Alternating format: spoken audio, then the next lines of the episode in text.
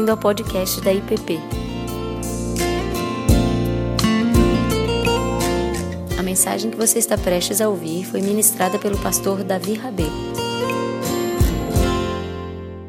Quando o Senhor restaurou a sorte de Sião, ficamos como quem sonha, e então nossa boca se encheu de riso e a nossa língua de júbilo. Então, entre as nações se dizia, grandes coisas o Senhor tem feito por eles, e com efeito, grandes coisas fez o Senhor por nós, por isso estamos alegres. Restaura, Senhor, a nossa sorte como as torrentes no Negueb. Os que com lágrimas semeiam, com júbilo ceifarão. Quem sai andando e chorando enquanto semeia, voltará com júbilo, trazendo os seus feixes. Vamos orar. Senhor, obrigado porque a gente pode ter esse tempo de encontro, de mesa, de partilhar, de gratidão, de culto, de louvor, ó Pai. Te louvamos por todas as suas dádivas e bênçãos, ó Deus. Todos nós aqui temos motivos de louvor, de gratidão, e queremos expressá-los a Ti, ó Deus. Por isso, receba, Deus, esse tempo e que o Senhor também fale conosco, em nome de Cristo. Amém, Pai. Esse salmo faz parte desse conjunto de salmos de romagem que acredita-se que o povo cantava enquanto peregrinava, entoava enquanto caminhava, muitas vezes em circunstâncias de aflição, no entanto, se lembrando dos grandes feitos de Deus. Ah, aqui, espe especificamente, esse salmo acredita-se que ele se passa no contexto onde o povo está relembrando o momento onde Deus trouxe o povo de fora do exílio, do cativeiro, de volta para Sião, para Jerusalém, para restaurar a cidade. Ah, devidas, guardadas as devidas proporções, a gente tem experimentado sentido um pouco isso, o que é retornar de um exílio. E o exílio para o povo de Deus significou estar distante da sua família, estar distante da sua cidade, estar distante do templo, não podendo oferecer sacrifícios pessoalmente, não poder participar do culto ao Deus, e todos os símbolos que constituíam a identidade da nação de Israel foram destruídos e tomados: o rei, a terra, o templo. Mas agora Deus olhou com graça e misericórdia para o povo e trouxe-os de volta. Então a gente tem experimentado um pouco disso quando a gente pensa também e retoma ah, na medida que a gente tem esses momentos de encontro, de culto. Nós nunca paramos de cultuar, nós nunca paramos de adorar a Deus mas há algo da nossa fé encarnada que é, é visceral e essencial, que é esse partilhar da mesa, da comunhão, da experiência da adoração comunitária, de experimentar dos sacramentos. E isso tudo é motivo de graça e de gratidão e de louvor a Deus. E esse salmo aqui nós vemos essa, esse canto de esperança, de gratidão e de louvor, e que ele está marcado por dois movimentos e que é demonstrado que são marcados pela palavra restauração. A gente vê a palavra restauração, restaurar, esse verbo, no verso 1 e no verso 4. Quando, no verso 1 ele diz: Quando o Senhor restaurou a sorte de Sião, ele está falando o verbo no passado. O salmista está lembrando dos grandes feitos de Deus no passado, naquilo que ele tinha feito na história de Israel.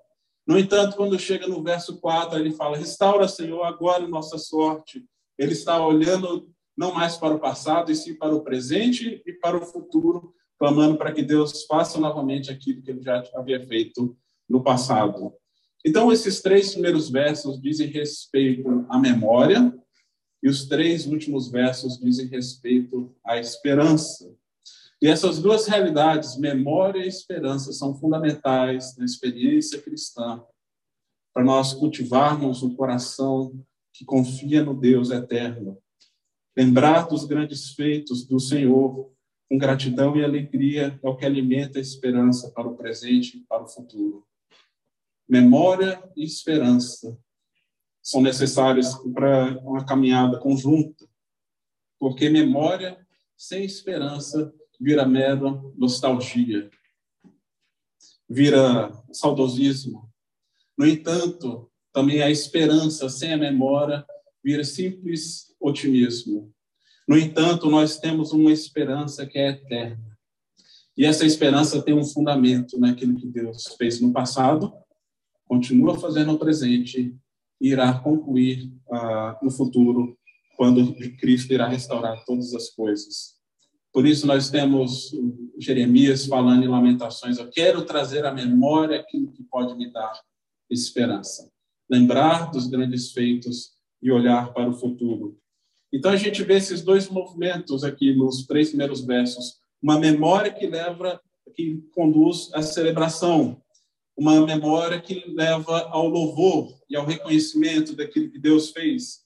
Quando nós vemos esses primeiros versos que diz que quando o Senhor trouxe os cativos de volta de Sião, nós vemos esse reconhecimento que Deus operou de maneira poderosa e forte, livrando o povo de uma situação de opressão. Outro comentarista bíblico diz que não se sabe ao certo se exatamente do exílio que ele está falando propriamente dito poderia ser fome poderia ser cativeiro, mas poderia ser peste, uma pandemia, uma epidemia que o povo estivesse vivendo, que causasse grande transtorno e incômodo. Mas eles olhavam para o passado e diziam: Deus nos livrou naquela situação, Deus fez grandes coisas. Por isso nós estamos alegres. E essa memória alimentava, então, uma esperança naquilo que Deus poderia fazer no presente e no futuro. Deus livrou no passado, mas Deus não está preso ao passado. Ele continua a agir e continua a fazer. E essa certeza que Deus era o mesmo, que conduzia então esse povo a uma atitude de alegria e de gratidão. Então nós, enquanto povo de Deus, lembrarmos, cultivar a memória dos grandes feitos de Deus é fundamental para que nós continuemos a caminhar com esperança mesmo em meio a dias difíceis. Os altares eram monumentos visuais que lembravam da, dos grandes feitos que Deus havia feito na vida do povo. Quais são os altares que temos erguido? Certamente aqui temos muito que agradecer, mesmo que diante de um ano extremamente difícil desses últimos dois anos. Porque Deus continua agir, salvar, preservar, trazer livramento e mesmo em meio às provações fazer o seu povo crescer. E quais são esses motivos que podemos dar graças, podemos celebrar e dizer Deus fez grandes coisas. E é importante a gente dar nome a essas realidades. É importante a gente dar nome às bênçãos de Deus.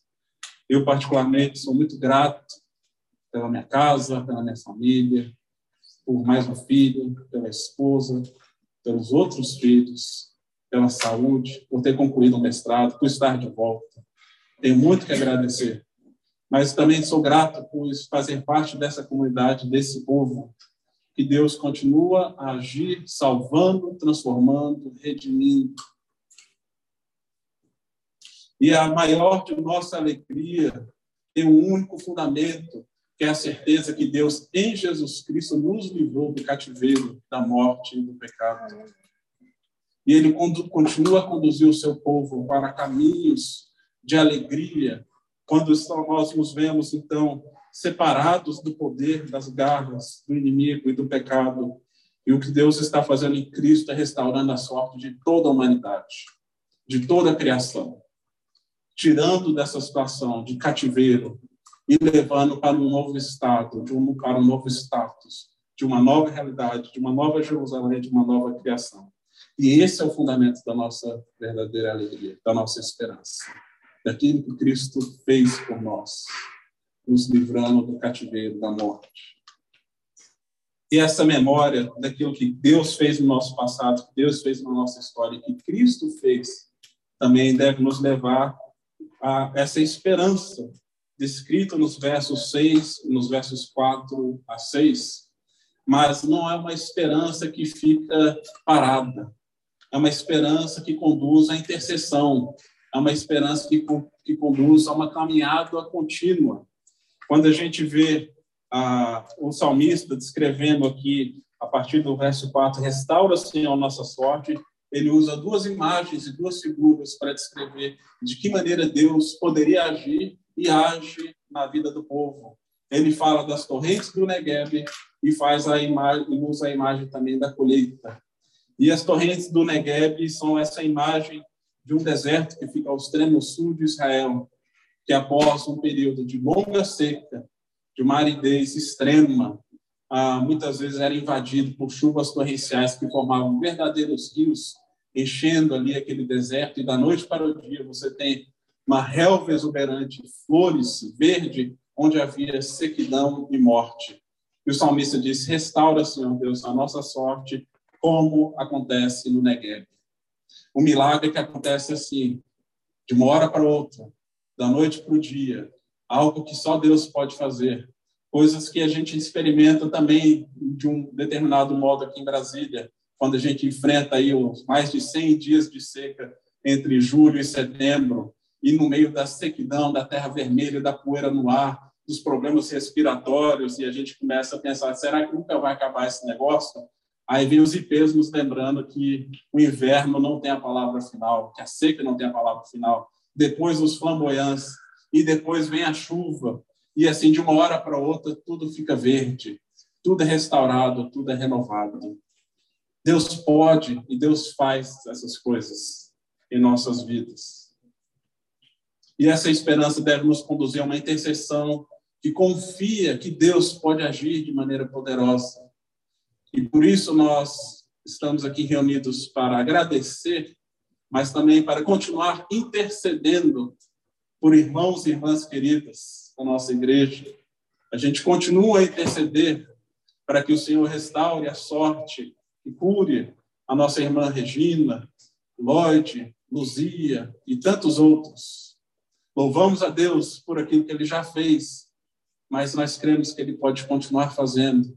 E nós intercedemos pedindo, Senhor, restaura a nossa sorte, não apenas de nós como indivíduos, como de famílias, como também da nossa igreja. Aviva a tua igreja, restaura a sua igreja, para que seja sal e luz no meio das trevas, para que a gente aponte para a fonte de águas vivas, que é Jesus Cristo, para aqueles que estão com sede em meio à sequidão da sua existência possam encontrar a verdadeira água viva. Restaura, Senhor, a sorte da nossa nação, que vive dias confusos, de desesperança, em vários sentidos. Restaura, Senhor. Deus pode, Deus tem o poder para transformar essas realidades pequenas e grandes da noite para o dia. Mas o Salmo também fala de uma outra realidade da maneira pelo qual a restauração pode acontecer. E ele fala do plantio e da colheita. Ele diz aqueles que caminham plantando, semeando com choro, voltará com júbilo trazendo seus feixes. E se por um lado as torrentes do Negev é um ato que acontece de uma hora para a noite, de uma hora para outra, essa caminhada do plantio e da colheita é um processo longo, que leva dias, meses e às vezes anos. E nós precisamos ter uma esperança, não apenas naquilo que Deus pode fazer da noite para o dia, mas também uma esperança que caminha em uma longa direção. Às vezes, caminhando e semeando e trabalhando em meio a lágrimas, em meio a choro, caminhando de joelhos, mas na esperança de que nós iremos colher com alegria, com júbilo e com riso. E é essa caminhada que nós temos pela frente, de esperança, mas esperar não é ficar parado. Como diz o amigo e músico Marcos Almeida, esperar é caminhar. E a gente caminha na direção da cruz, na direção do Deus que também não fica parado, que caminha conosco, mesmo em meio a esses momentos. E essa é a nossa esperança.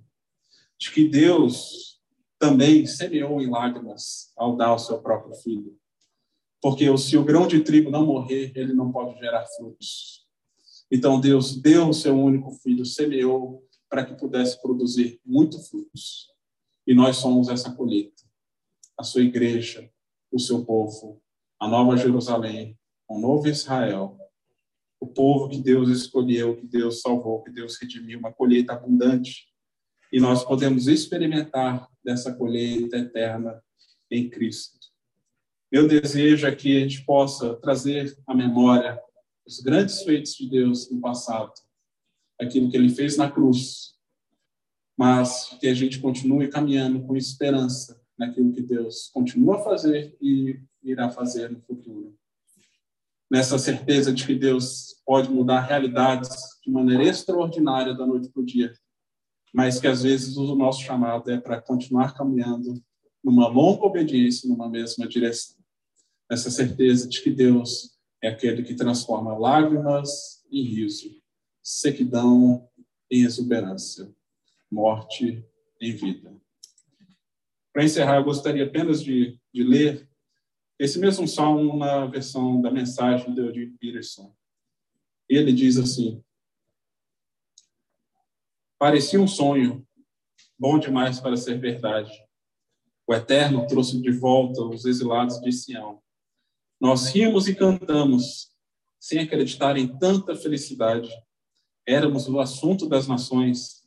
O Eterno foi maravilhoso com eles, diziam o Eterno foi maravilhoso conosco. Somos um povo feliz.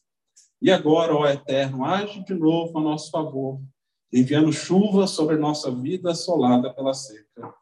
Assim, assim, aqueles que plantaram sua semente em desespero vibrarão de alegria na colheita. E os que saíram com o coração aflito voltarão para casa sorrindo, com os braços cheios de bênçãos. Que assim seja meus irmãos e irmãs. Que Deus nos abençoe. Você acabou de ouvir o podcast da IPP. Para saber mais, acesse nossa página em www.ippdf.com.br.